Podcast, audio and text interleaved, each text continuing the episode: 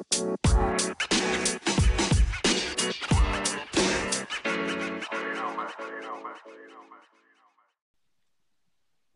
hallo meine lieben Podcast-Freunde und herzlich willkommen zu einer neuen Folge von unserem Podcast Einfach mal abziehen. Und ja, wir sind heute äh, zurück mit einer weiteren Folge und der zweiten Folge von unserem Format äh, Wer ist der wahre Goat? Und äh, ja, wir hatten ja schon vor einiger Zeit ähm, die Folge zur Formel 1 rausgebracht, wer dort unserer Meinung nach der Goat ist mit Michael Schumacher, Senna und Lewis Hamilton, wo dann am Ende rauskam, unserer Meinung ist einfach Michael Schumacher der GOAT. Und heute bringen wir das Ganze ja für dieses zweite Schwerpunktthema, sage ich mal, in unserem Podcast raus, nämlich den Fußball. Und da, äh, ich glaube, da gibt es nicht wirklich viele Meinungen. Da geht es vor allem Dingen um Messi und Ronaldo, die sich da gegenüberstehen. Und ja, da ist dann jetzt unsere Meinung gefragt. Wir werden wie bei der letzten Folge ja so ein bisschen zusammenfassen, wie sind die Karrieren verlaufen, was waren Hochpunkte, was waren vielleicht auch Tiefpunkte.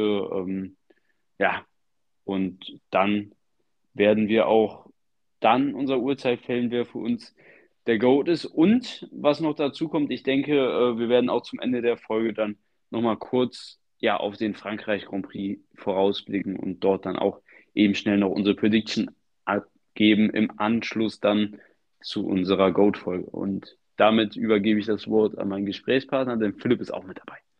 Ja, moin, moin. Ähm, ja, wir melden uns wie immer zu zweit und ähm, ja, wir melden uns auch hier zur zweiten GOAT-Folge. Also die erste, wie Marvin schon angesprochen hat, war ja über die Formel 1 und jetzt geht es um unser zweites großes Thema hier im Podcast. Und ja, Lionel Messi und Cristiano Ronaldo sind wohl die beiden Namen, die am häufigsten genannt werden, wenn es um die Frage geht, wer ist der beste Fußballer aller Zeiten. Ähm, ja, sie haben auch äh, den Fußball in den letzten Jahren dominiert, muss man sagen. Also sind auf jeden Fall die beiden besten Spieler dieser Generation, die langsam zu Ende geht. Ich meine, Cristiano Ronaldo ist 37, ich glaube, Messi ist 35 geworden, also sind nicht mehr die allerjüngsten. Aber äh, ja, ich glaube, sie haben beide unfassbare Karrieren gespielt. Lionel Messi hauptsächlich beim, beim FC Barcelona, Cristiano Ronaldo ähm, ja bei vielen unterschiedlichen Vereinen, aber zu Großteilen und auch am erfolgreichsten bei Real Madrid. Ich glaube, Lionel Messi, wenn man ihn mit dem Club verbindet, dann gibt es ja gar keine zwei Meinungen, dass der FC Barcelona. Bei Cristiano Ronaldo verbindet man ihn, glaube ich, auch hauptsächlich mit Real Madrid, da er dort einfach am erfolgreichsten war, die meisten Titel gewonnen hat, die meisten persönlichen Trophäen gewonnen hat. Also die beiden ähm, sind schon die beiden herausstechenden Fußballer. Es gibt natürlich auch weitere ähm, herausragende Fußballer, ähm, die wir allerdings, glaube ich, ziemlich schwierig bewerten können. Ähm, es gibt da ja so Namen wie Pelé, Maradona, ähm, auch Zidane und Ronaldinho kann man, äh, finde ich, schwer bewerten aus unserer Sicht. Wir waren zwar schon geboren, als sie noch gespielt haben, aber wir haben sie ja nicht mehr so krass in ihrer Prime erlebt und ähm, haben ja auch nicht so ganze Fußballspiele gesehen äh, von ihm, wie, ähm, wie das bei Michael Schumacher der Fall war. Von ihm hat man ja ganze Rennen noch gesehen im, im Nachhinein. Und ja, das ist alles ein bisschen schwierig zu bewerten. Aber wir haben uns jetzt auf Lionel Messi und Cristiano Ronaldo konzentriert, da die beiden halt wirklich die beiden Namen sind, die mit Abstand am häufigsten fallen, genauso wie in der Formel 1, da sind die Namen Schumacher, Senna und Hamilton die drei Namen, die am häufigsten fallen, wenn es um ähm, den besten aller Zeiten geht. Und ähm, ja, dann würden wir direkt mal reinstarten. Und ich würde direkt auch starten mit äh, ja, Lionel Messi, dem argentinischen Wunderkind. Wir werden das auch ähm, so ähnlich machen wie in der Folge von, ähm, von, von der Formel 1. Also werden erstmal auf die Karrieren eingehen, auf ein paar Statistiken und so weiter. Der Lionel Messi wurde ähm, 1987 geboren in Argentinien und ähm, ist dementsprechend 35 Jahre alt, wurde vor circa einem Monat 35. Er hat ähm, beim FC Barcelona gespielt, also er hat seit seinem 14. Lebensjahr in der Jugend bei Barca gespielt und ähm, ist auch dort schon mit 24 Jahren zum Rekordtorschützen des Clubs ähm, hochgegangen. Also das ist schon eine sehr, sehr krasse Statistik von ihm. Er hat äh, beim FC Barcelona viermal die Champions League gewonnen, zehnmal die spanischen Meisterschaften, siebenmal die äh, Copa del Rey, also den spanischen Pokal. Ähm, ja, also alles angefangen hat im Oktober 2004 beim FC Barcelona bis zum ja, Juli eigentlich oder August 2021. Ähm, nämlich da ist er dann zu Paris Saint-Germain gewechselt. Und das Ganze war ja ein Wechseldrama ja eigentlich schon. Lionel Messi wollte seinen Vertrag beim FC Barcelona verlängern, aber konnte den nicht wegen den Financial Fair Play Regularien und Barca konnte dann halt nicht das Gehalt von dem ähm, so verringern, dass er bleiben konnte. Ähm, ja, deswegen musste er den FC Barcelona verlassen. Er ist dann Richtung Paris Saint-Germain gewechselt. Er ist auch ablösefrei gewechselt, weil sein Vertrag ausgelaufen ist. Und ähm, ja, hat dann auch eine Pressekonferenz logischerweise gehalten beim FC Barcelona und hat dort unter Tränen ähm, seinen Abschied äh, bekannt gegeben. Ja, und beim FC Barcelona ist er zum Weltfußballer ähm, aufgestiegen. Er hat siebenmal den Ballon d'Or gewonnen. Also das ist schon, äh, ja, ich glaube, äh, fast schon Rekord für die Ewigkeit. Er hat 2009, 2010, 2011, 2012 2015, 2019 und 2021 den Ballon d'Or gewonnen und ist auch sechs weitere Male Weltfußballer geworden. Also der Ballon d'Or und äh, die, die Weltfußballerwahl sind ja ähm, über einige Jahre zusammen gewesen. Also da hieß es FIFA Ballon d'Or, aber seit ein paar Jahren ähm, ist, diese, ist dieser Award ja wieder ähm, nicht mehr, also wird er nicht mehr zusammen verliehen. Und ähm, ja, er hat den Ballon d'Or halt auch in jedem Jahr, wo er den, äh, den Weltfußballer Pokal jedes Jahr gewonnen, wo er den Ballon d'Or gewonnen hat, außer 2021. Dort ging der FIFA-Weltfußballer Award an den neuen Barcelona-Spieler Robert Lewandowski. Ähm, ja, dieser äh, Ballon d'Or war ja auch ziemlich umstritten. Ähm, viele sagen, es war sehr, sehr unverdient, dass Messi den Ballon d'Or gewonnen hat, da er in dieser Saison im Verhältnis nicht so viele Torbeteiligungen hat und im Verhältnis auch nicht so viele Titel gewonnen hat. Und viele haben gesagt, dass äh, Lewandowski der verdiente Weltfußballer oder Ballon d'Or-Sieger in dem Fall gewesen wäre. Und auch das hat dann, es hat dann ja auch nochmal klar untermauert, dass Lewandowski die Wahl zum FIFA-Weltfußballer gewonnen hat und Ballon d'Or nicht, weil die beiden äh, Awards sind ja ziemlich unterschiedlich. Also bei dem Ballon d'Or stimmen Journalisten aus der ganzen Welt ab und beim, bei der FIFA-Weltfußballerwahl stimmen ja Kapitäne, Trainer und so weiter ab. Also das ist ja eher die richtige Weltfußballerwahl und Robert Lewandowski darf sich auch offiziell Weltfußballer nennen, Lionel Messi nicht. Ähm, aber ja, ja, die Statistiken von Lionel Messi lassen sich auf jeden Fall sehen. Er hat in 810 Pflichtspielen 681 Tore und 319 Assists. Also er hat in jedem Spiel, er hat, einen, er hat einen Durchschnitt, dass er in jedem Spiel mindestens einen Scorer macht. Also das ist schon extrem stark. Dazu hat er 72 gelbe Karten und eine rote Karte. Und zu dieser roten Karte gibt es auch eine interessante Geschichte, also wie er die bekommen hat. Er hat sie aufgrund einer äh, Tätigkeit bekommen in seinem ersten Länderspiel für, für Argentinien, kurz nachdem er eingewechselt worden war. Und er soll wohl bitterlich geweint haben nach diesem Spiel, aber Diego Maradona, der damalige Trainer der Nationalmannschaft, hat ihn dann wohl getröstet und hat ihm gesagt, dass er der neue Star der Mannschaft wird, was er dann ja auch wurde. Ja, wie gesagt, er hat äh, viermal die Champions League gewonnen, ähm, sicherlich steht er aus, sein Tor im Champions League-Finale 2009 und 2011 in den beiden Finals stehen daher vor. Dort war er, glaube ich, auch zu seiner absoluten Top-Zeit einfach diese Zeit, wo Barca auch alles rasiert hat international. Also sie haben daher die Champions League in drei Jahren zweimal gewonnen und waren die dominante Mannschaft im Weltfußball, muss man eigentlich ganz klar so sagen. Ja, dann kam es ja zum Wechsel zu Paris Saint-Germain im vergangenen Sommer. Und ähm, seitdem lief es nicht mehr ganz so rund bei, bei Lionel Messi. Also er hat in, in der Liga, äh, er war natürlich auch viel verletzt, verletzt, aber er hat jetzt ja auch nicht gerade die Superwerte. Also er hat äh, elf Tore und äh, 15 Assists in 34 Pflichtspielen gehabt, was natürlich immer noch eine ordentliche Statistik ist. Ähm, allerdings ähm, auf die Liga bezogen, dort hat er, also das war jetzt insgesamt gesagt mit Champions League und auch ähm, Coupe de France, Allerdings hat er ähm, in der Champions League fünf Tore in sieben Spielen gemacht, was natürlich eine starke Ausbeute ist. Aber in der Liga hatte er in 26 Spielen nur sechs Tore und 15 Assists. Also das ist für Messi nicht ganz so stark. Und ähm, wenn man das dann auch mal insgesamt mit Cristiano Ronaldo dann vergleicht, werden wir auch gleich machen, ähm, und dann halt aus den Unterschieden der Liga sieht, dass die Premier League eigentlich eine deutlich schwerere Liga als die, ähm, als die Liga ist. Ähm, da wenn wir es mal vergleichen, werden wir auch so ein Urteil ja noch fällen, über die vergangene Saison und auch nicht nur insgesamt gesehen, sondern über die vergangene Saison auch, aber natürlich steht insgesamt hier im Vordergrund. Ja, Messi hat, ähm, wie gesagt, ähm, viermal die Champions League gewonnen. Allerdings hat er mit der Nationalmannschaft bis zum letzten Sommer keinen Titel gewinnen können. Äh, er ist oft gescheitert in Finalspielen, 2015 und 16 im Copa del Rey Finale. 2016 hat er sogar einen Elfmeter verschossen in der, ähm, im Elfmeterschießen. Und 2014 war die große Chance, den WM-Titel zu gewinnen für Argentinien gegen Deutschland bekanntermaßen. Aber Argentinien hat das Spiel nach Verlängerung 1-0 gegen Deutschland verloren, nach dem Tor von Mario Götze in der 113. Minute.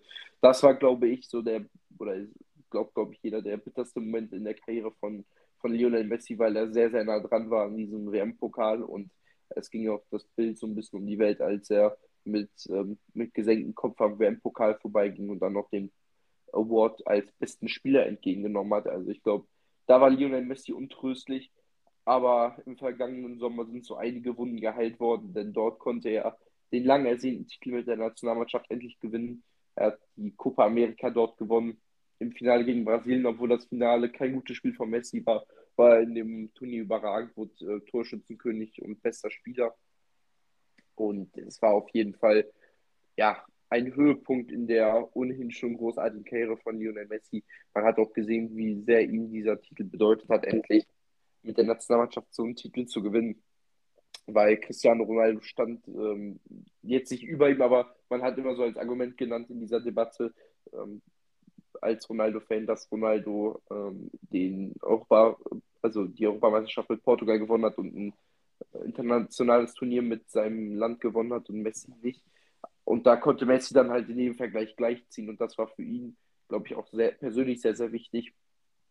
Und ähm, ja, das wäre es mit äh, den Trophäen von Lionel Messi. Kommen wir zu seiner Spielweise. Er wurde ähm, häufig auf dem rechten Flügel eingesetzt und auf der 10. Auf der 10 war er ähm, hauptsächlich das Genie, also konnte er mit seinem, seiner extrem klugen Spielweise ja, ganze Verteidigungsbollwerke ja, zerstören. Entweder mit seinen Dribblings oder mit seinen genialen Pässen und Abschlüssen. Und Lionel Messi war jetzt kein, sage ich mal, klassischer Zehner. Dafür war er ähm, ja nicht körperlich so stark, aber hat das alles halt einfach mit seinen Dribblings weggemacht. Also er war jetzt nicht dieser Zehner wie zum Beispiel Zidane oder Platini oder, oder ähm, Ronaldinho. Aber er ist, glaube ich, der beste Zehner aller Zeiten gewesen, wenn man sieht, was er da mit äh, den Verteidigern angestellt hat. Er war extrem schnell, hat vor allem extrem starken Antritt. Sein Abschuss ist überragend. Er ist Linksfüßer, aber kann auch mit dem rechten Fuß abschließen. Und ist einfach der kompletteste Zehner der, der Fußballgeschichte, muss man einfach so sagen. Er ist extrem unberechenbar. Man kann ihn eigentlich gar nicht über 90 Minuten verteidigen, weil er halt einfach so unfassbar klein ist, so eine enge, starke Ballführung hat. Man denkt eigentlich, der hat einen Magnet da im Fuß drin. Und ja, hat dort einfach ähm, Unglaubliches geleistet. Und ich glaube auch noch, dass er Unglaubliches leisten wird. Ähm, ich hoffe für ihn, dass er bei PSG jetzt besser ankommt als in der vergangenen Saison. Man hatte ja so richtige Star-Ensemble mit ihm, Neymar, Mbappé und so weiter. Und wenn die richtig in Fahrt kommen, dann werden die, glaube ich, unschlagbar sein, aber sie müssen erstmal in Fahrt kommen. Letztes Jahr äh, war das alles ein bisschen mau. Man ist im Achtelfinale der Champions League schon rausgeflogen. Okay, man hat zwar gegen Real Madrid verloren, äh, allerdings ja, muss man eigentlich weiter als das Achtelfinale kommen, wenn man so einen teuren und guten Kader hat. Aber äh, ja, das kann man nicht. Messi stand auch ähm, oft als Zielscheibe da der Kritik im Mittelpunkt weil er in beiden Spielen nicht sonderlich gut performt hat. Er hat im Hinspiel sogar noch einen Elfmeter verschossen. Also ähm, für ihn war es auf jeden Fall keine befriedigende Saison letztes Jahr, aber ich hoffe und ich glaube auch, dass er dieses Jahr äh, den Spieß umdrehen kann und auch bei der WM gut performen wird. Das wäre für ihn ja, ja das Sahnehäubchen aus seiner Karriere, wenn er jetzt noch den WM-Pokal nach Argentinien bringen würde. Das ist das Einzige, was ihm fehlt. Und das wäre für ihn wie auch für Cristiano Ronaldo der Höhepunkt äh, der Karriere. Ja, auf jeden Fall. Also ich muss tatsächlich sagen, ich hoffe nicht, dass PSG in Fahrt kommt, sage ich auch hier offen und ehrlich, weil ich denen einfach nichts gönne.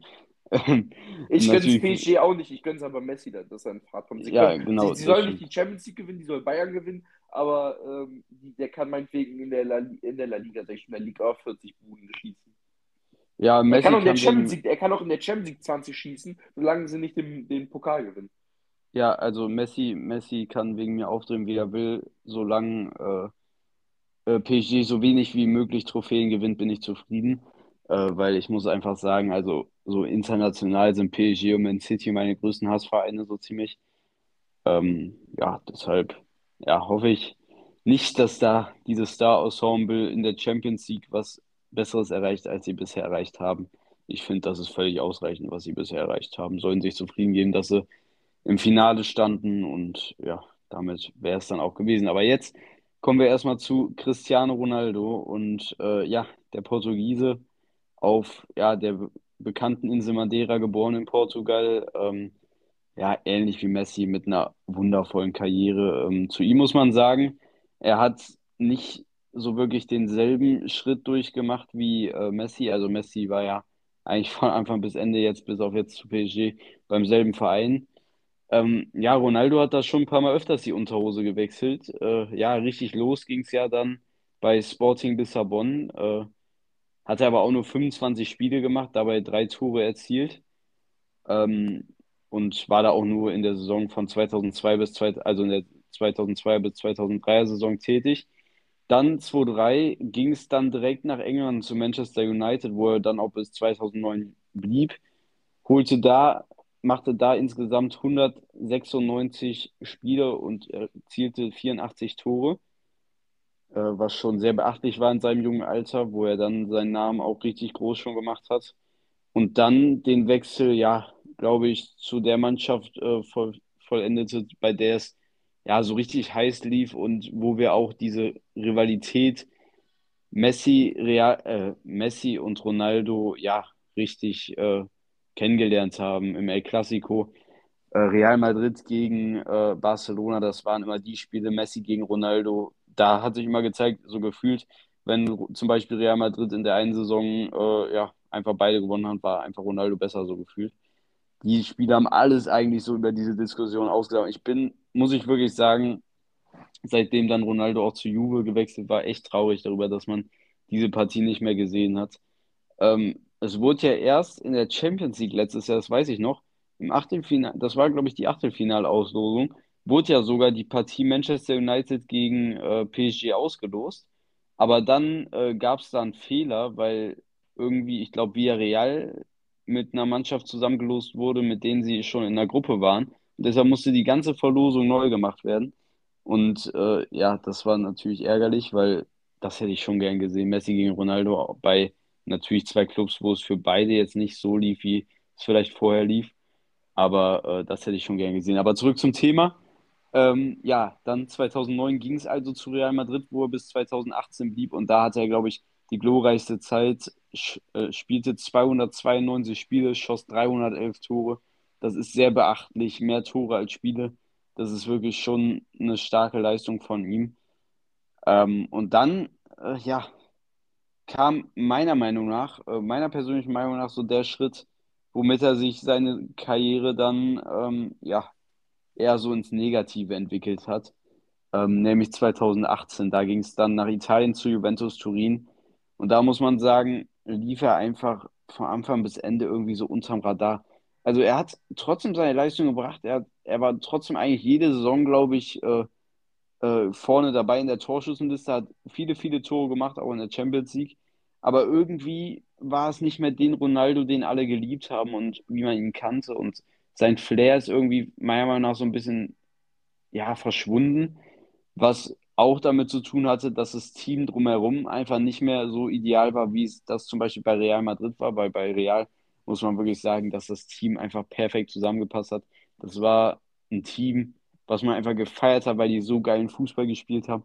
Und bei Juve war das halt eben nicht und auch die Erfolge kamen nicht wirklich. Im Gegenteil, es kam eher immer mehr Negativ-Sachen und äh, Juve hat sich auch ja, zurückentwickelt. Äh, zum Beispiel auch dann am Ende mit der gescheiterten Meisterschaft, wo sie ja über, ich weiß gar nicht, ich glaube, sie hatten auch neun, zehn Jahre hintereinander, nee, so lange nicht, Seit oder? 2012, von 2012 bis Ja, doch. Ja, 2020. ja, dann, ja, dann fast, ja, dann acht Jahre. Äh, haben sie ja auch die Meisterschaft äh, gewonnen hintereinander und die riss dann und dann striff ja Ronaldo auch die Segel ähm, und ging zu Manchester United und dort, wo man eigentlich am Anfang dachte, leck mich am Arsch, wird das eine geile Mannschaft. Man hat bei Menu Varane verpflichtet, man hat Jadon Sancho verpflichtet, man hat eben Cristiano Ronaldo verpflichtet, man hatte eigentlich einen richtig, man hat einen Thees zum Beispiel auch noch verpflichtet. Man hatte einen richtig geilen Kader zusammen und das muss man auch sagen, einen qualitativ hochwertigen Kader, meiner Meinung nach. Und konnte das einfach 0,0 unter Beweis stellen. Also Manchester United hat gegen Teams gepatzt und sah richtig schlecht aus, wurde vom Tabellenletzten gefühlt dominiert in manchen Spielen und auch Ronaldo, der meiner Meinung nach aber in diesem ganzen Team noch der Beste war, auch wenn es für viele nicht so erschien, weil er einfach trotzdem in 30 Spielen 18 Tore gemacht hat, was jetzt nicht das Beste ist, aber das ist die Premier League und ich muss halt wirklich sagen, er hatte ein Team um sich, was ihm einfach nichts hingelegt hat.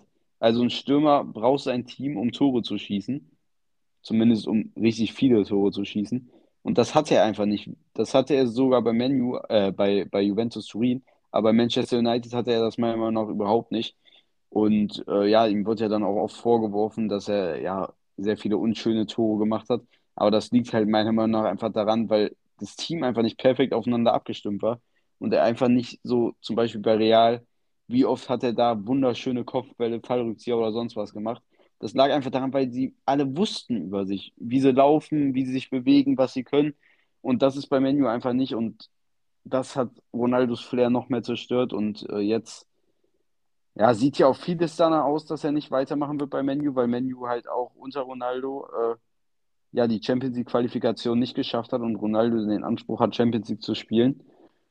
Ähm, ja, natürlich ein bitterer Tiefschlag. Man muss auch dazu sagen, Ronaldo in der Champions League für Menu, der wichtigste Mann hat die eigentlich im Alleingang ja zum Weiterkommen geschossen, auch wenn es da am Ende nicht viel gebracht hat, weil sie gegen Atletico Madrid rausgeflogen sind. Aber trotzdem war er gefühlt ja in jedem Spiel der, der es noch irgendwie gedreht hat, auch wenn es in jedem Spiel eng war.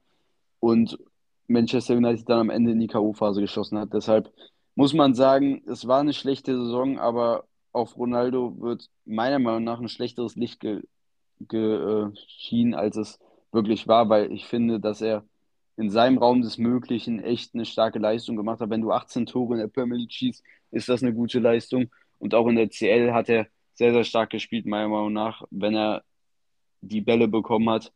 Und deshalb, ja, muss ich persönlich sagen, dass er dort, ja, von seiner Mannschaft ins schlechte Licht gedingst wurde und dass sie dann jetzt die Champions League nicht erreicht haben, ist natürlich die Krönung so ein bisschen und für Ronaldo natürlich dann irgendwie so auch noch, dass diese Negativserie einfach weitergeht, halt wie ich schon angesprochen habe, seit dem Realwechsel mit Juve und jetzt mit Menu, es geht immer weiter runter, die Karriere neigt sich immer mehr dem Ende so gefühlt, weil einfach die Erfolge immer mehr ausgehen und äh, viele sehen ihn auch nicht mehr so da so in den ja, Weltfußballer, sage ich mal, drin. Sie sehen ihn eher so als ja, Karriereauslaufmodell, sage ich mal.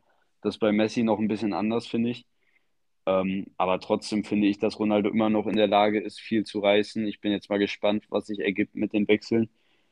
Ähm, Bayern stand lang im Raum. Ich glaube persönlich nicht, dass es was wird, nicht von seiner Seite aus, sondern von Bayerns Seite aus, weil Bayern einfach nicht solche Spieler verpflichtet. Außerdem schon jetzt mit Mané, Delikt, Gravenberg viele teure Transfers getätigt hat, die ähm, und sich, glaube ich, jetzt nicht noch einen leisten können, weil sie auch einfach ja so diese Physi Physis haben im Verein, dass sie einfach nicht solche Schulden machen wollen wie andere Vereine wie Barcelona oder so. Deshalb denke ich nicht, dass dieser Wechsel was wird, aber man hat ja auch von anderen Interessen gehört, wie Chelsea oder so. Aber es, die, es gibt halt viele Komplikationen, weil Ronaldo viel zu viel Gehalt fordert äh, im Angesicht der Mannschaften, in der im Angesicht der Vereine. Und deshalb, ja, sieht es aktuell schwer aus, da eine Wechselmöglichkeit zu finden. Da bin ich mal sehr gespannt, wie sich das entwickelt. Ähm, viele haben sich, viele Indizien deuten darauf hin, dass er nicht äh, mehr bei Menu spielen wird. Die Frage ist, was macht er, wenn ihn kein anderer Verein will mit den Forderungen? Das ist die Frage, aber das wird sich alles ergeben. Und jetzt kommen wir ja mal so, so ein bisschen zu den Erfolgen. Also als Nationalspieler hat er, ja, denke ich mal, schon ja, ein bisschen früher als Messi diesen Erfolg abgehakt. Er wurde 2016 Europameister gegen Frankreich.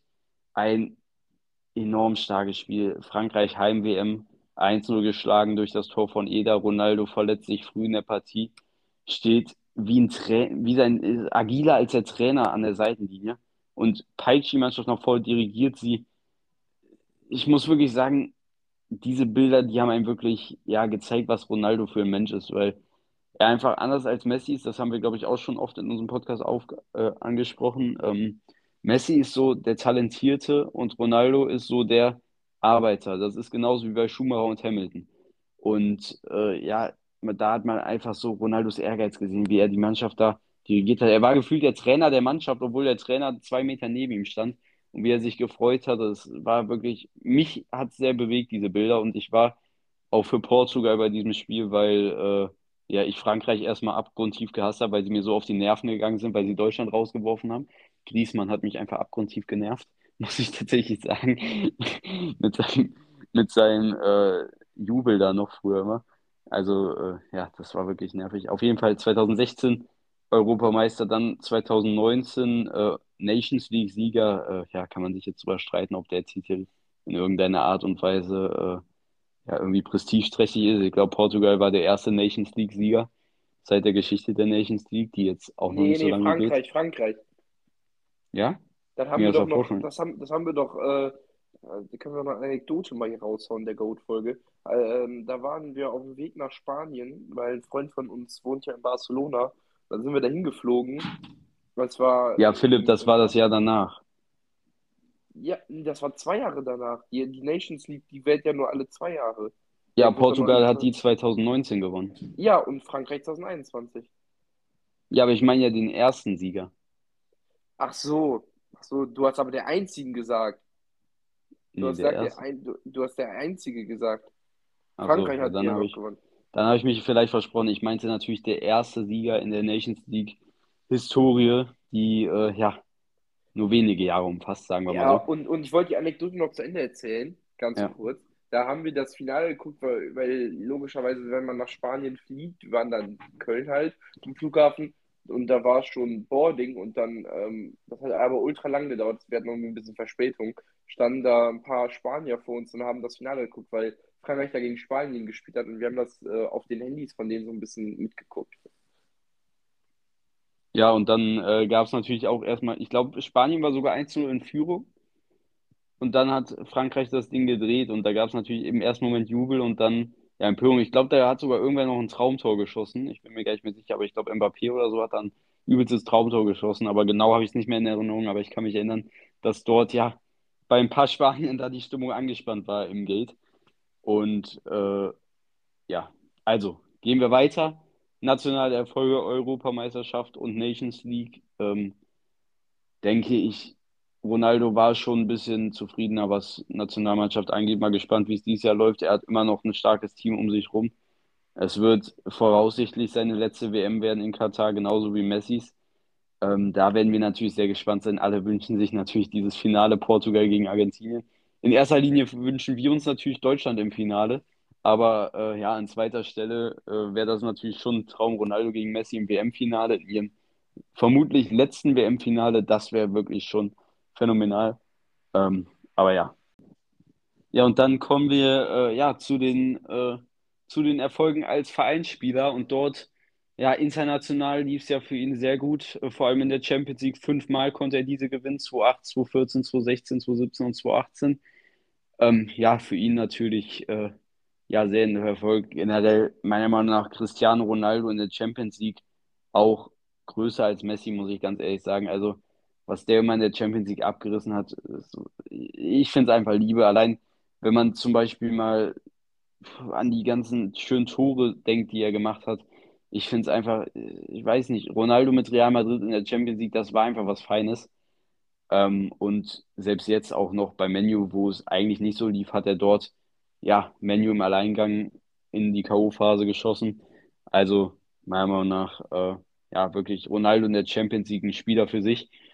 Ähm, dann konnte er dann die UEFA, den UEFA Supercup dreimal gewinnen, 2014, 2016, 2017 und die Club-Weltmeisterschaft viermal, 2008, 2014, 2016 und 2017. Ähm, ja, die Euroleague konnte er leider nicht gewinnen. Vielleicht, wenn er bei Menu bleibt, wird es nächstes Jahr was. Aber ich glaube, äh, er wird da auch eher nochmal einen Champions League-Titel mitnehmen als den Euroleague-Titel. Ähm, und dann kommen wir zu den nationalen Erfolgen. Äh, 2002 wurde er portugiesischer Supercup-Sieger mit Sporting Lissabon. Dann dreimal englischer Meister mit Manchester United 2007, 2008 und 2009. Englischer Pokalsieger 2004, englischer Ligapokalsieger 2006 und 2009, englischer Supercup-Sieger 2007, 2008. Und dann ging es zu Real Madrid, wo er nur zweimal spanischer Meister wurde, 2012 und 2017 äh, zweimal spanischer Pokalsieger 2011 und 2014 und zweimal spanischer Supercup-Sieger 2012 und 2017. Ähm, ja, muss man sagen, bei den Champions League-Erfolgen, äh, die er mit Real gefeiert hat, ist das dann eher ein bisschen mau. Also nur zweimal spanischer Meister. Ähm, ja, gab es ja unter anderem dann die Meistertitel auch vom FC Barcelona, der ebenfalls in der Zeit einfach eine super Phase hatte und dann in der Liga die Nase vorne hatte. Ähm, und bei Juve, ja, wurde dann zweimal italienischer Meister, 2019, 2020.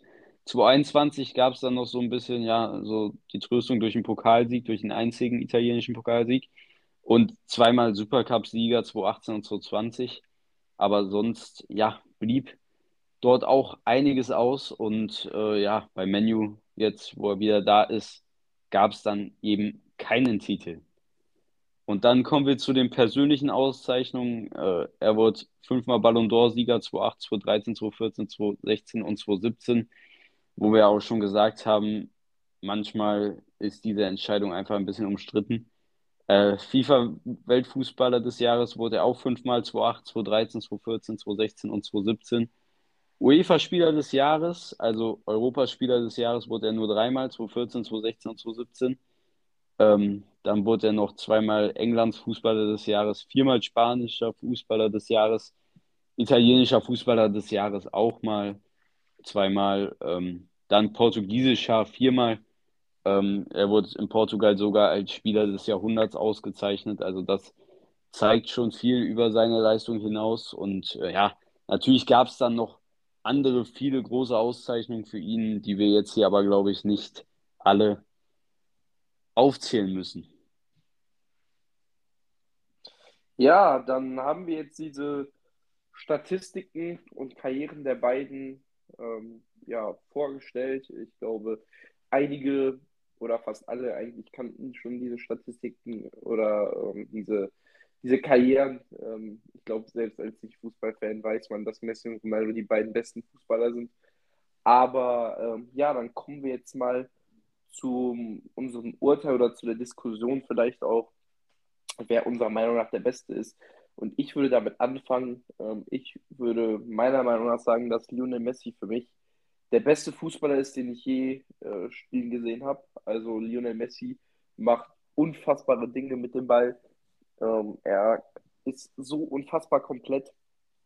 Er hatte gefühlt gar keine Prime, sondern seine Karriere ist gefühlt seine Prime. Ähm, Nehmen wir mal jetzt das Jahr raus. Ja, jetzt mit dem Jahr ausgeklammert. Eigentlich wie bei Michael Schumacher, muss man eigentlich sagen. Der hatte gefühlt keine Prime. Natürlich hatte der ein bestes Jahr, ähm, statistisch gesehen. Aber der, der war halt auch seine ganze Karriere in seiner Prime. So ähnlich ist es bei Lionel Messi. Messi jetzt ausgeklammert von dem Jahr, der hat halt jedes Jahr über 30 Tore geschossen. Und dann kannst du ja eigentlich gar nicht sagen, ja, da war der in seiner Prime, da war der nicht in seiner Prime da war der wieder in seiner Prime. Also das ist eigentlich sehr, sehr schwierig zu sagen. Ich glaube, ähm, 2012 hat er halt, äh, wenn man rein die Statistiken sieht, war er halt in seiner Prime, weil halt 91 Tore geschossen hat in einem Kalenderjahr, was so unfassbar utopisch ist. Also fast 100 Tore, fast dreistellig in einem Kalenderjahr getroffen. Das ist ja unfassbar. Das ist eigentlich kaum in Worte zu fassen, wie unfassbar gut das ist. Und auf jeden Fall ähm, war Messi von 2009 bis 2012 unfassbar unantastbar. Also da kam ja niemand wirklich, da gab es ja keine Debatte, wer Weltfußballer wird gefühlt. Das war einfach so glasklar, dass Messi das Ding holt. Und 2013, 14 hat dann Cristiano Ronaldo zurückgeschlagen, hat die beiden Ballon d'Or gewonnen. Dann 2015 war mal wieder Messi dran, aber 16, 17 Ronaldo wieder. Ähm, aber dann bis heute konnte Ronaldo dann keinen weiteren mehr gewinnen, Messi dafür zwei. Und ähm, ja, das zeigt einfach, wie verteilt seine Ballon d'Ors sind. Also wenn man mal sieht, der hat 2009 eingewonnen, aber auch 2021, okay, der war zwar umstritten, aber das lassen wir mal beiseite. Der hat über im Zeitraum von zwölf, also lang zwölf Jahre Unterschied zwischen seinem ähm, ersten Ballon d'Or und bis dato letzten Ballon d'Or. Also das ist halt schon sehr, sehr krass. Also das zeigt ja eigentlich nochmal, dass er halt gar keine Prime hat, sondern seine Karriere einfach eine Prime ist. Ähm, ja, also für mich ist Messi einfach der Beste aller Zeiten, weil er halt einfach dieses Magische hat. Er hat dieses Magische, er, er, wenn, der ist eigentlich, den kannst du nicht vom Ball trennen. Der ist so unfassbar ballsicher, der gibt den Ball einfach nicht ab. Der kann Dinge, die man noch nie vorher von einem anderen Fußballer gesehen hat. Während Ronaldo für mich auch unfassbar gut ist. Ich mag sogar an sich Ronaldo von, von, dem, von der reinen Selbstvermarktung her, von der Sympathie her. Ich mag beide von der Sympathie her. Beide sind ultra, äh, ultra krasse Vorbilder, was die alles geschafft haben und gemacht haben. Ähm, also für mich sind das beide, beides die besten Fußballer. Aber ich sehe Messi halt einfach noch einen kleine, kleinen Schritt weiter vorne als Cristiano Ronaldo. Weil das, was Ronaldo macht, Ronaldo kann zwar auch alles, aber das, was man von Ronaldo sieht, hat man halt schon von anderen Spielern gesehen. Und Ronaldo ist unfassbar komplett. Er ist vielleicht mit der kompletteste Fußballer aller Zeiten. Aber Lionel Messi ist für mich einfach der Beste, weil er dieses Magische hat. Ich meine, wenn man schon allein sieht, wie der über den Platz geht, das ist hat schon irgendwie, das hört sich jetzt komisch an, aber hat für mich irgendwas Besonderes. Ähm, was, er war natürlich halt auch in einer unfassbar guten Mannschaft mit Barcelona 2009, die wohl die beste Fußballmannschaft aller Zeiten ist, also Vereinsmannschaft auf jeden Fall, mit Xavi, Iniesta, Puyol, ähm, Piquet, Busquets, Eto'o, Henri, also es war eine mit Stars gespickte Mannschaft und Messi war aber der Mittelpunkt dieser Mannschaft und er war einfach das totale Genie dieser Mannschaft. Und der hat auch in wichtigen Spielen die Tore gemacht. Das 2-0 im Champions League-Finale 2009, 2011, das äh, 2-1 gegen Man United im Champions League-Finale. Also Messi war halt auch in den wichtigen Momenten da und hat halt alles zerschossen und er war halt nicht mal ein Stürmer, das muss man ja auch mal sagen. Messi hat ja nicht mal als klassischer Stürmer gespielt, weil Ronaldo einen Großteil seiner Karriere oder einige Jahre in seiner Karriere als Stoßstürmer gespielt hat, hat Messi das nicht und Messi ist trotzdem auf dem Torlevel auf einem Niveau mit Ronaldo und das ist für, für mich halt einfach was Krasse. Zudem kommen auch seine unzähligen Assists und auch nicht nur die Art und Weise, halt, wie er diese Assists macht, sondern äh, nicht nur, dass er diese Assists macht, sondern die Art und Weise, wie er die Assists macht, imponiert mir einfach. Und selbst ähm, 2020, 2021, als bei Barca halt nicht gut lief, also wo Barca ja eigentlich schon so ein bisschen in der Krise war, da haben wir auch eine Ups and Downs Folge gemacht zu dem Zeitpunkt, hat er einfach immer abgeliefert, hat über 30 Tore geschossen und selbst, dass er das in einer nicht so perfekten Mannschaft macht, zeigt einfach, wie gut Messi ist, dass er halt auch einfach, obwohl er nicht die beste Mannschaft um sich herum hat, rasieren kann. Und auch dieser Titel mit der Nationalmannschaft war für ihn sehr, sehr wichtig, weil er ja lange kritisiert wurde, dass er bei der Nationalmannschaft nicht die gleichen äh, Leistungen abruft wie beim FC Barcelona. Und mit diesem Titel hat er da so ein bisschen seine Kritiker gestummt und seitdem hört man eigentlich auch kaum berichten, dass Messi bei der Nationalmannschaft nicht abliefert, sondern im Gegenteil, man hat eigentlich immer das Gefühl, dass Messi bei der Nationalmannschaft gewinnt. Der jetzt sogar im Juni dieses Jahres diese, ich weiß gar nicht, wie hieß das, super irgendwas, super, also ich weiß, super Trophy oder irgendwie sowas gegen, gegen Italien gewonnen, weil da hat ja der amtierende Europameister gegen den amtierenden Copa Amerika-Sieger gespielt. Dort hat Argentinien gewonnen und Messi war auch brillant in diesem Spiel. Und ähm, er blüht halt in der Nationalmannschaft halt immer wieder auf. Das sieht man ja immer auch wieder, vor allem auch, wo es bei PSG nicht so gut lief, hat er trotzdem in der Nationalmannschaft immer abgeliefert. Und ja, aufgrund dieser Sachen ist Lionel Messi für mich ähm, der beste Fußballer aller Zeiten. Und ähm, ja, du kannst dann ja mal dein sagen, aber das soll jetzt nicht in keiner Art und Weise Cristiano Ronaldos Leistung schmälern. Allein, dass man die Debatte zum besten Fußballer aller Zeiten mit reinbezogen wird, zeigt ja eigentlich, wie gut man ist. Das ist eigentlich eine Wertschätzung genug. Und Cristiano Ronaldo ist auch ein unfassbarer Spieler, der unfassbar viele schöne Tore gemacht hat. Und wie gesagt, ich mag Cristiano Ronaldo an sich sogar mehr als Lionel Messi, aber ich, ich finde Ronaldo halt ähm, auch von der Spielweise her nicht so, nicht so stark wie Lionel Messi. Was ist nicht so stark, aber es imponiert mir nicht so. Also ich kann auch verstehen, wenn man sagt, dass Ronaldo der beste Fußballer aller Zeiten ist, wenn man dann die Spielweise von Ronaldo mehr mag. Aber Jürgen Klopp hat das auch mal gesagt, wenn du einen Spieler formen kannst, dann ist es Cristiano Ronaldo. Der ist groß, der ist zweikampfstark, ähm, der ist schnell, guter Abschluss, der ist einfach komplett. Aber Messi ist halt einfach von einem anderen Planeten. Und für mich persönlich, mir imponiert Messi einfach mehr. Deswegen würde ich halt Messi über Ronaldo stellen. Ja, ähm, ich muss auch sagen, also tatsächlich rein von den Erfolgen und den Leistungen muss man einfach sagen, hat alles in allem Messi einfach mehr erreicht, äh, weil er einfach ja über eine längere Zeit richtig stark war und vielleicht auch besser war als Ronaldo. Und äh, generell auch, also rein fußballerisch muss man sagen, ist Messi schon stärker. Ähm, ich muss allerdings sagen, auch dabei, dass es meiner Meinung nach nicht ganz einfach ist, diese beiden Spieler zu vergleichen, weil ich finde, es sind halt einfach zwei komplett unterschiedliche Spielertypen und während Messi irgendwie, keine Ahnung, irgendwelche schönen Longshot-Tore macht oder so, ist das halt einfach nicht Ronaldos, ist, das ist halt einfach nicht Ronaldos Ziel, weil Ronaldo einfach ein Stoßstürmer, also ein Stürmer ist, der einfach, dem einfach scheißegal ist, wie der Ball reingeht, Hauptsache er geht rein und deshalb finde ich es in vielen Belangen auch schwer, einfach diese beiden Spieler zu vergleichen, weil es einfach eigentlich zwei komplett unterschiedliche Spieler sind. Und äh, trotzdem müssen wir es und äh, man muss einfach sagen, rein fußballerisch Messi besser. Ähm, man muss auch sagen, dass Ronaldo vor allem auch halt durch die Wechsel zu Juve und Menu dies nicht wirklich aufpoliert hat. Also äh, im Gegenteil sogar, also so diese Wechsel zu Juve Menu haben so den Glanz um Cristiano Ronaldo eher geschmälert, meiner Meinung nach. Und ich glaube, das ist auch die Meinung vieler anderer. Äh, muss man halt einfach sagen, Ronaldo bei Real war etwas für sich und diesen Flair, dieser Flair ist halt einfach verloren gegangen. Also man muss sagen, wenn Ronaldo jetzt in einem Menu-Trikot auf dem Platz läuft, äh, ist es immer noch krass, weil er einfach Cristiano Ronaldo ist und eine Ausstrahlung hat wie kein zweiter. Und ja, da, da gibt es einfach nicht viel zu sagen. Und äh, trotzdem, ja, muss man sagen, dass es nicht mehr, dass er sich mit diesen Wechseln, die Messi halt nicht gemacht hat, ähm, ja, ein bisschen von seinem Flair verloren hat. Und äh, insgesamt, ich mag auch Ronaldo mehr, allein schon, wie es auch bei Schumacher und Hamilton war, ich habe es gerade schon angesprochen.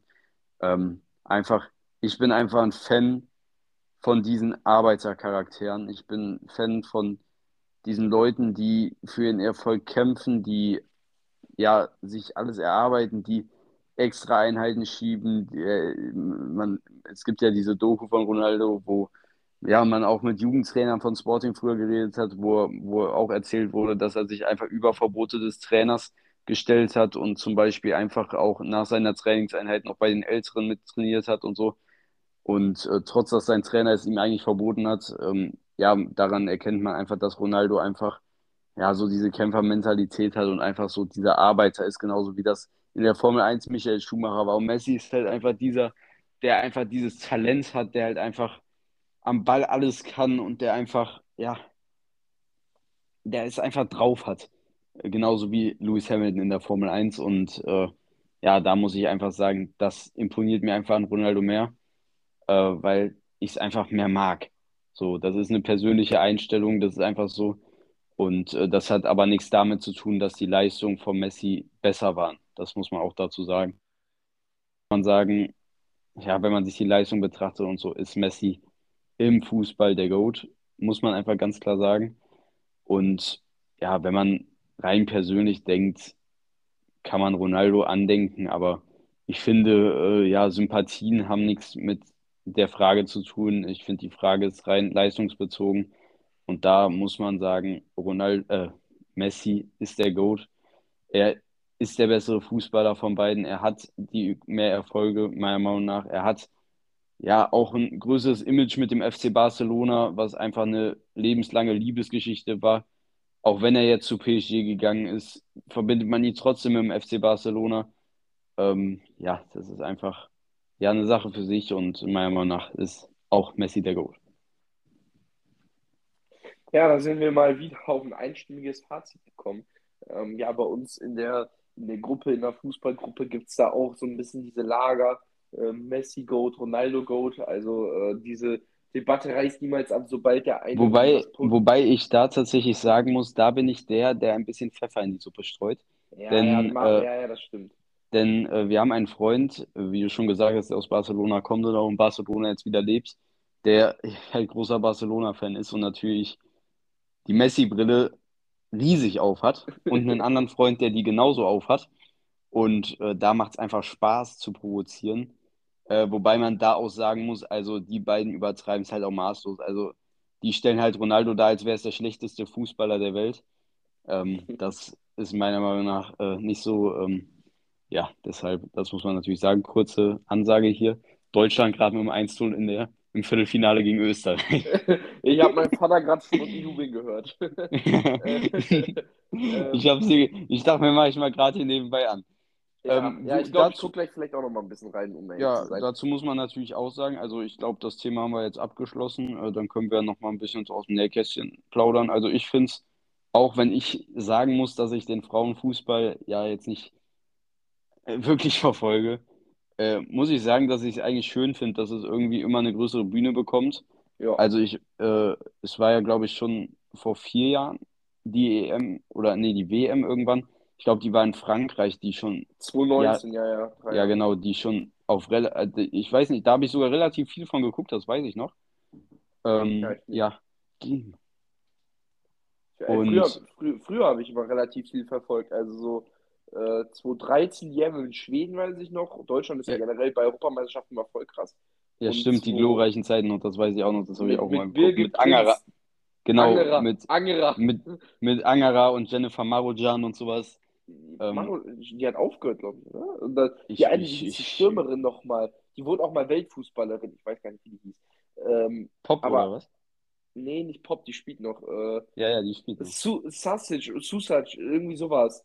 Irgendwie sowas. Die hatte, die, die war dunkelhäutig, die hatte so ein, äh, ja, so, so, die hatte coole Haare. Die, die war nicht, die, die wurde dann Mutter und hat dann aufgehört.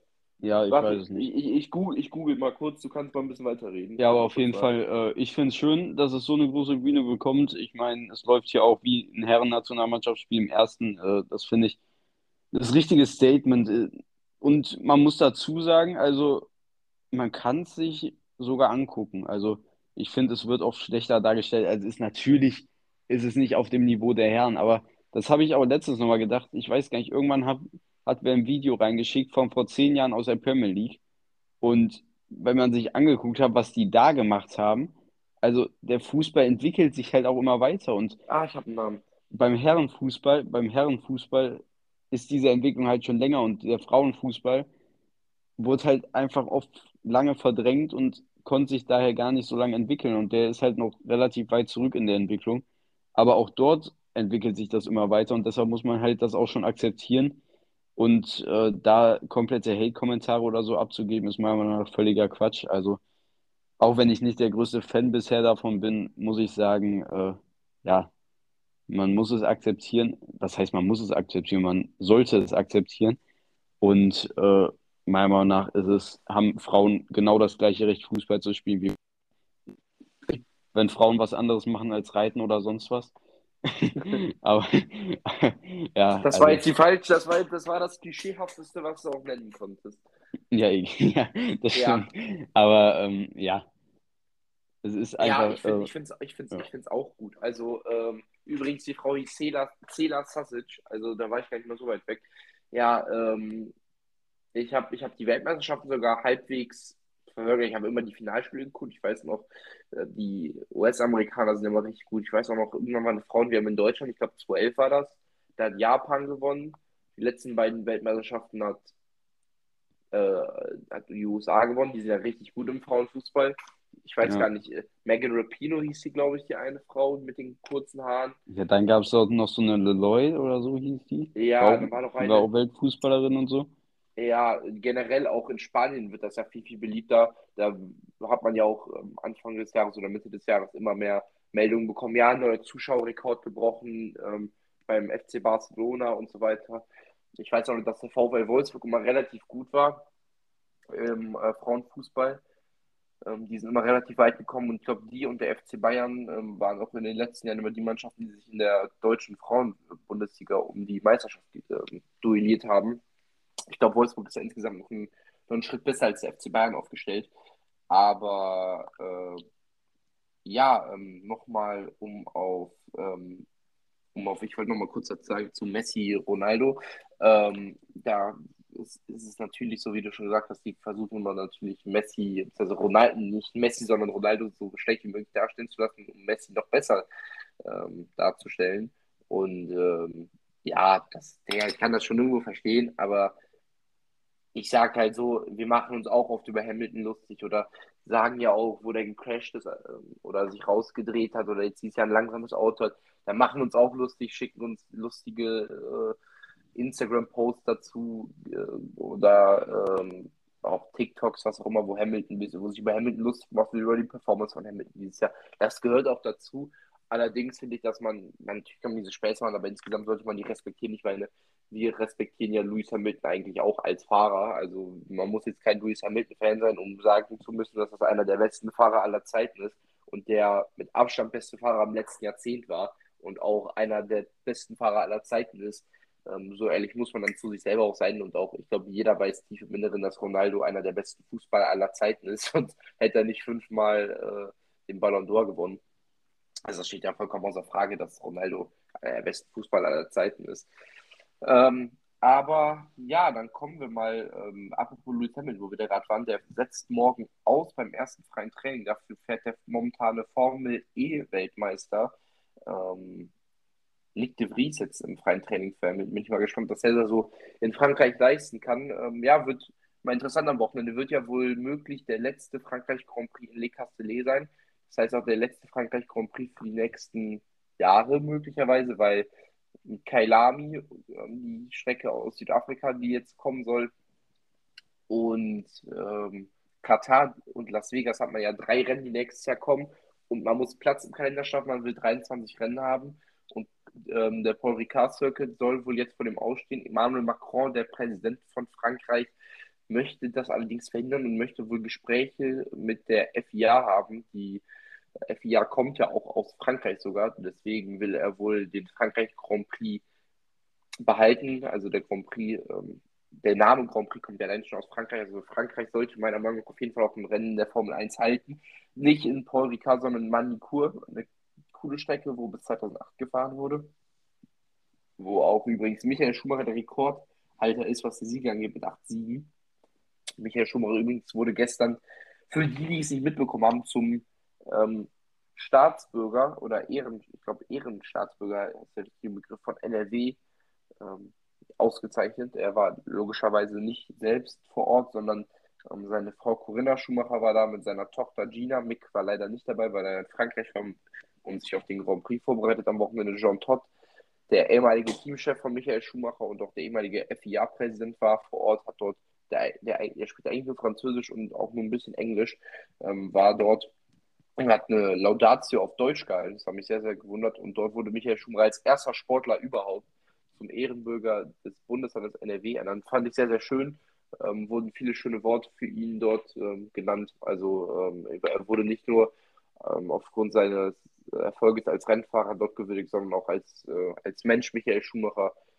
Dort wurden immer wieder mal auf seine großzügigen ähm, Spenden äh, verwiesen, die er nie hoch an den Pranger gestellt hat und dort einfach viele gute, wohltätige Zwecke gemacht hat. Und ich glaube, ähm, Michael Schumacher ist, man kann, man kann ja nicht wahr sagen, er lebt ja noch, aber ist ein sehr, sehr guter Mensch und wurde auch zu Recht ausgezeichnet. Ähm, war natürlich schade, dass äh, Mick nicht da war und noch, ja, trauriger ist eigentlich, dass er selber nicht dort vor Ort ist, aber da kann man nichts sagen. Allerdings hat John Todd ähm, etwas Schönes gesagt bei, äh, bei dieser Veranstaltung, und zwar, dass er die Rennen mit Michael oft zusammen verfolgt. Äh, man weiß natürlich nicht, in welcher Art und Weise Michael Schumacher die Rennen verfolgt, aber diese Aussagen ähm, lassen einen natürlich so ein bisschen, ja, oder machen einen zumindest ein bisschen glücklich, dass er wohl sieht, dass sein Sohn ähm, Formel 1 fährt. Man weiß ja nicht, wie er das verarbeitet, ob er das richtig mitkriegt, ob das sein Sohn ist, der, der da fährt. Aber dass er das zumindest, dass man weiß, dass er gesehen hat, dass, dass er seine ersten Punkte jetzt in den letzten beiden Rennen einfährt, ist sehr, sehr schön zu hören. Und ähm, ja, deine Meinung zu, zu der ganzen Sache, dass er da jetzt ausgezeichnet wurde?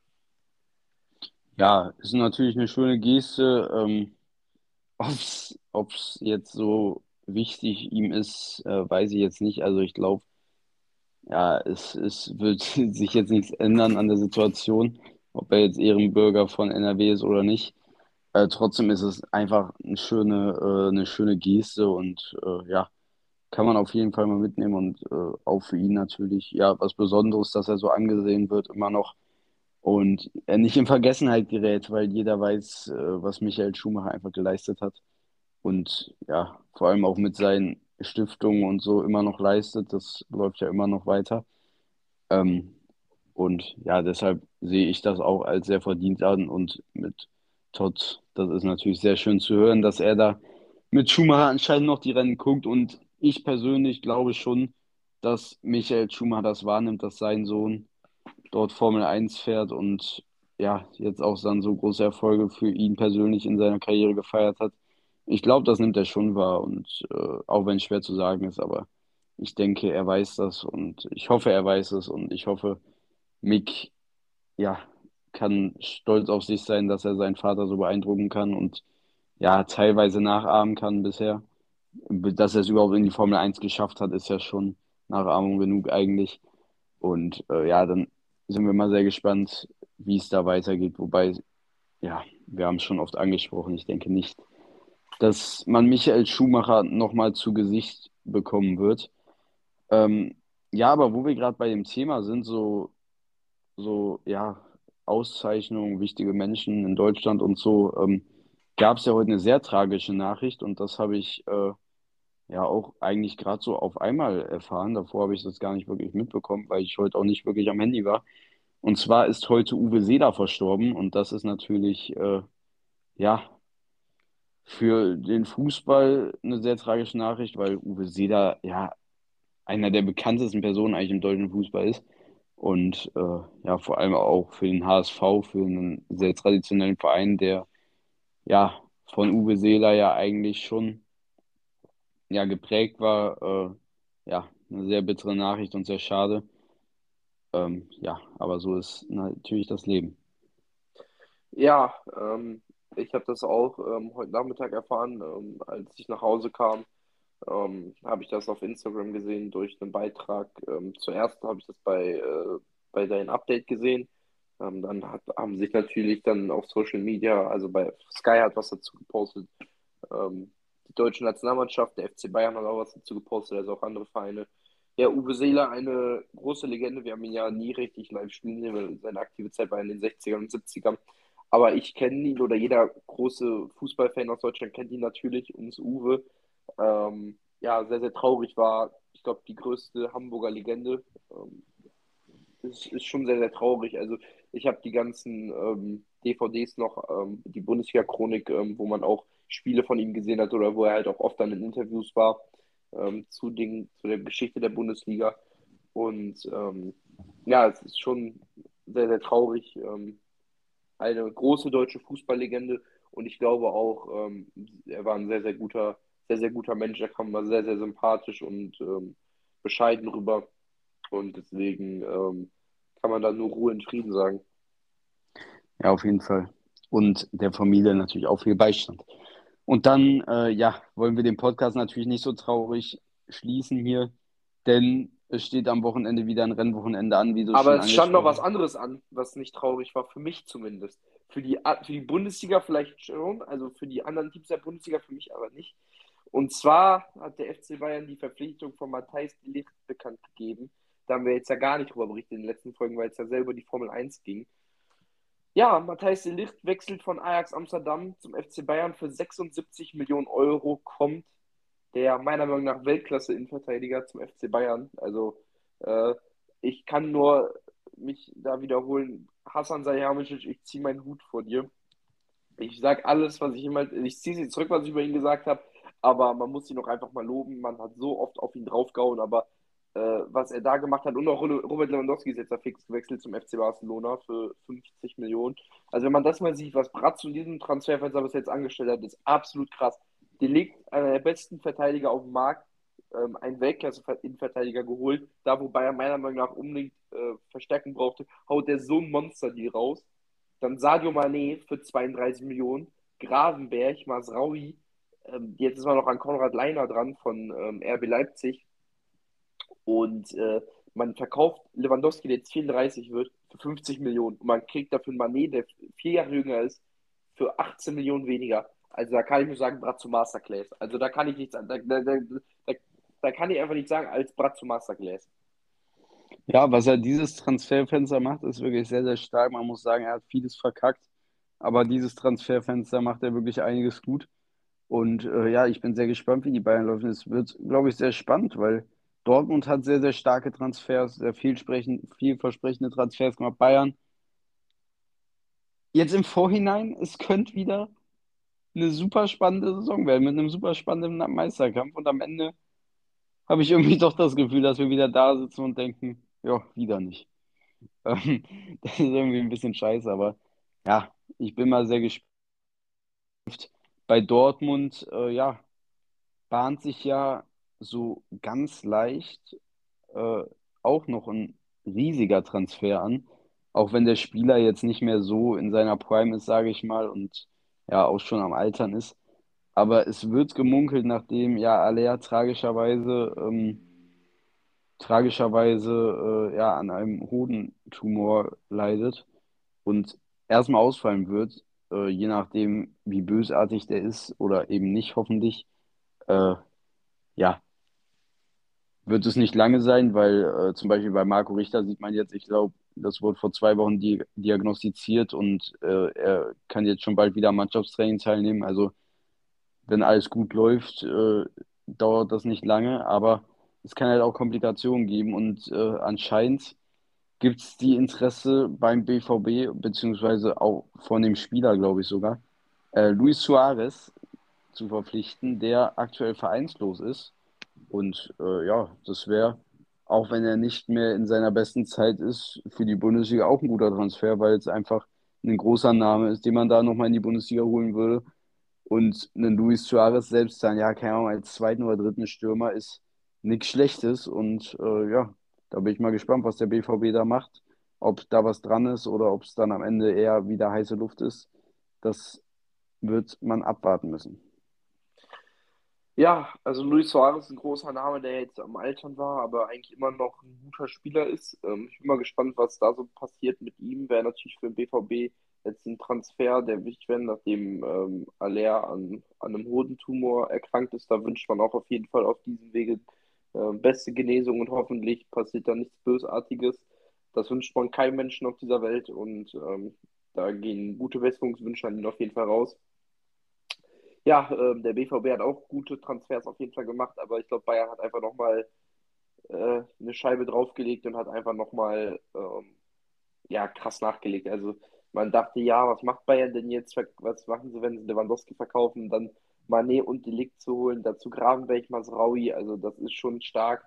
Ähm, dazu hat man Marc Rocker ähm, mit gutem Gewinn verkauft. Also ähm, Bayern hat auf jeden Fall gut zugeschlagen und der Sohn von Hassan Salihamidzic hat wohl alle die Hater seines Vaters Lügen gestraft, weil er hat irgendwie schon im April gesagt, ja, ja, warte mal, was mein Vater schon alles hat für den Sommer. Und diesmal waren es keine leeren Versprechen wie noch vor ein paar Jahren, sondern äh, diese Versprechen wurden gehalten und jetzt muss auch die Leistung gemacht werden. Delikt hat gestern direkt im Testspiel eine super Leistung gezeigt, hat auch direkt ein Tor geschossen.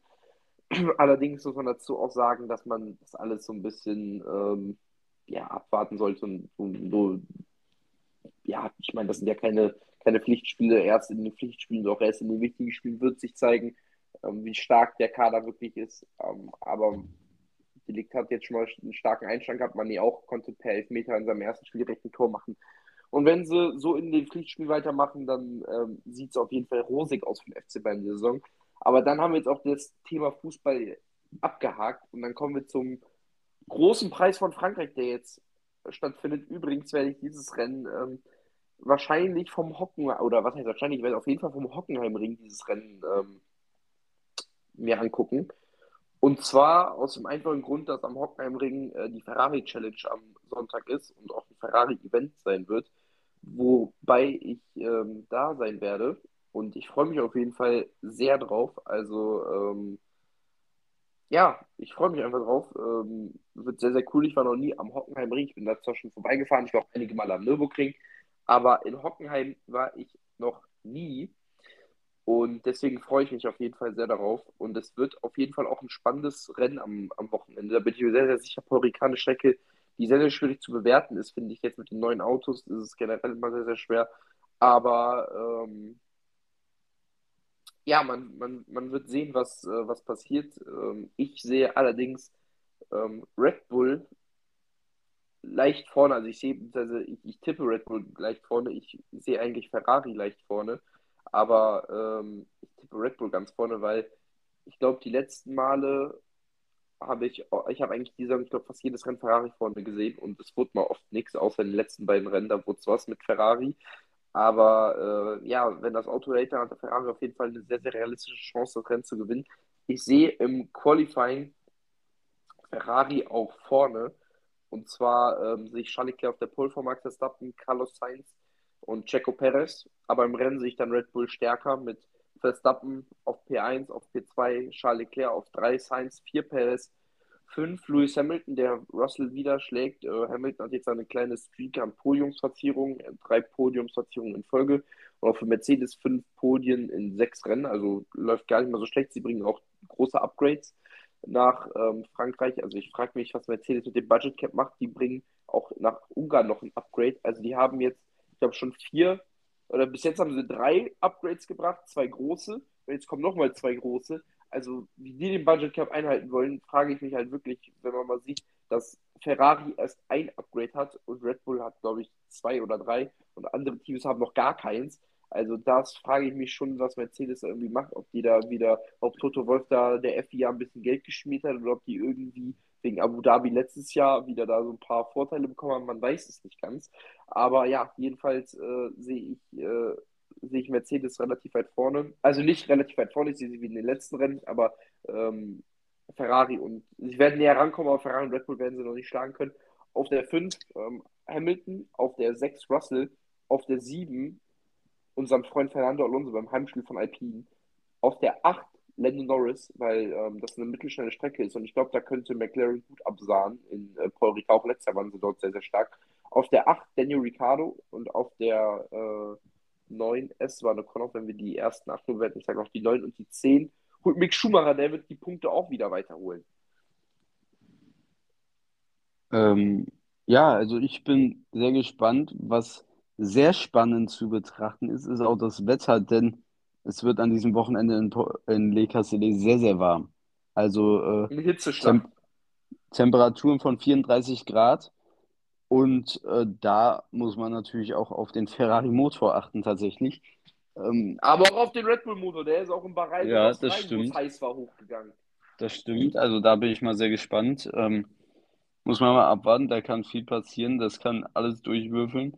Und ich tippe, ähm, ja, dann tatsächlich das Gegenteil wie du, ähm, weil wäre langweilig, wenn ich das gleiche tippe. Ich tippe also auf den Sieg von Charles Leclerc vor Max Verstappen, dann Sainz und Perez, ähm, dann George Russell und Hamilton. Ich denke auch, Entschuldigung, ähm, dass Mercedes stark sein wird und sogar noch näher rankommen wird als zuvor. Und dann auf sieben sehe ich Esteban Ocon und auf acht Alonso. Ich denke, die Alpinen werden ein sehr, sehr starkes Wochenende haben. Ja, und ich denke, Esteban Ocon wird so ein bisschen das Momentum aus Österreich Österreich mitnehmen und äh, ich denke, dass er dann äh, ja, auch wieder Punkte einfahren wird, dicke Punkte einfahren wird und seinen Teamkollegen Fernando Alonso schlagen wird, der aber auch ein gutes Rennen auf Platz 8 fahren wird. Ja, dann haben wir den Podcast jetzt completed für diese Woche. Nächste Woche melden wir uns dann natürlich zurück nach dem Frankreich Grand Prix. Ähm, ja, ich freue mich auf jeden Fall, weil es eine sehr, sehr geile Folge fand ich. Hat sehr, sehr viel Spaß gemacht aufzunehmen. War sehr, sehr lang, war sehr, sehr viel drin. Ähm, ich freue mich auf jeden Fall auf nächste Woche und ähm, wir hören uns dann und denkt immer dran, einfach mal abziehen. Ja, von meiner Seite, ich wünsche euch eine schöne Woche. Wir hören uns nächste Woche wieder. Ich weiß gar nicht. Äh, ja, dann äh, schon mit dem Thema Bundesliga, also deutschen Fußball wieder, ne? Äh, ja. Denn da, darauf das Wochenende steht der DFB-Pokal an.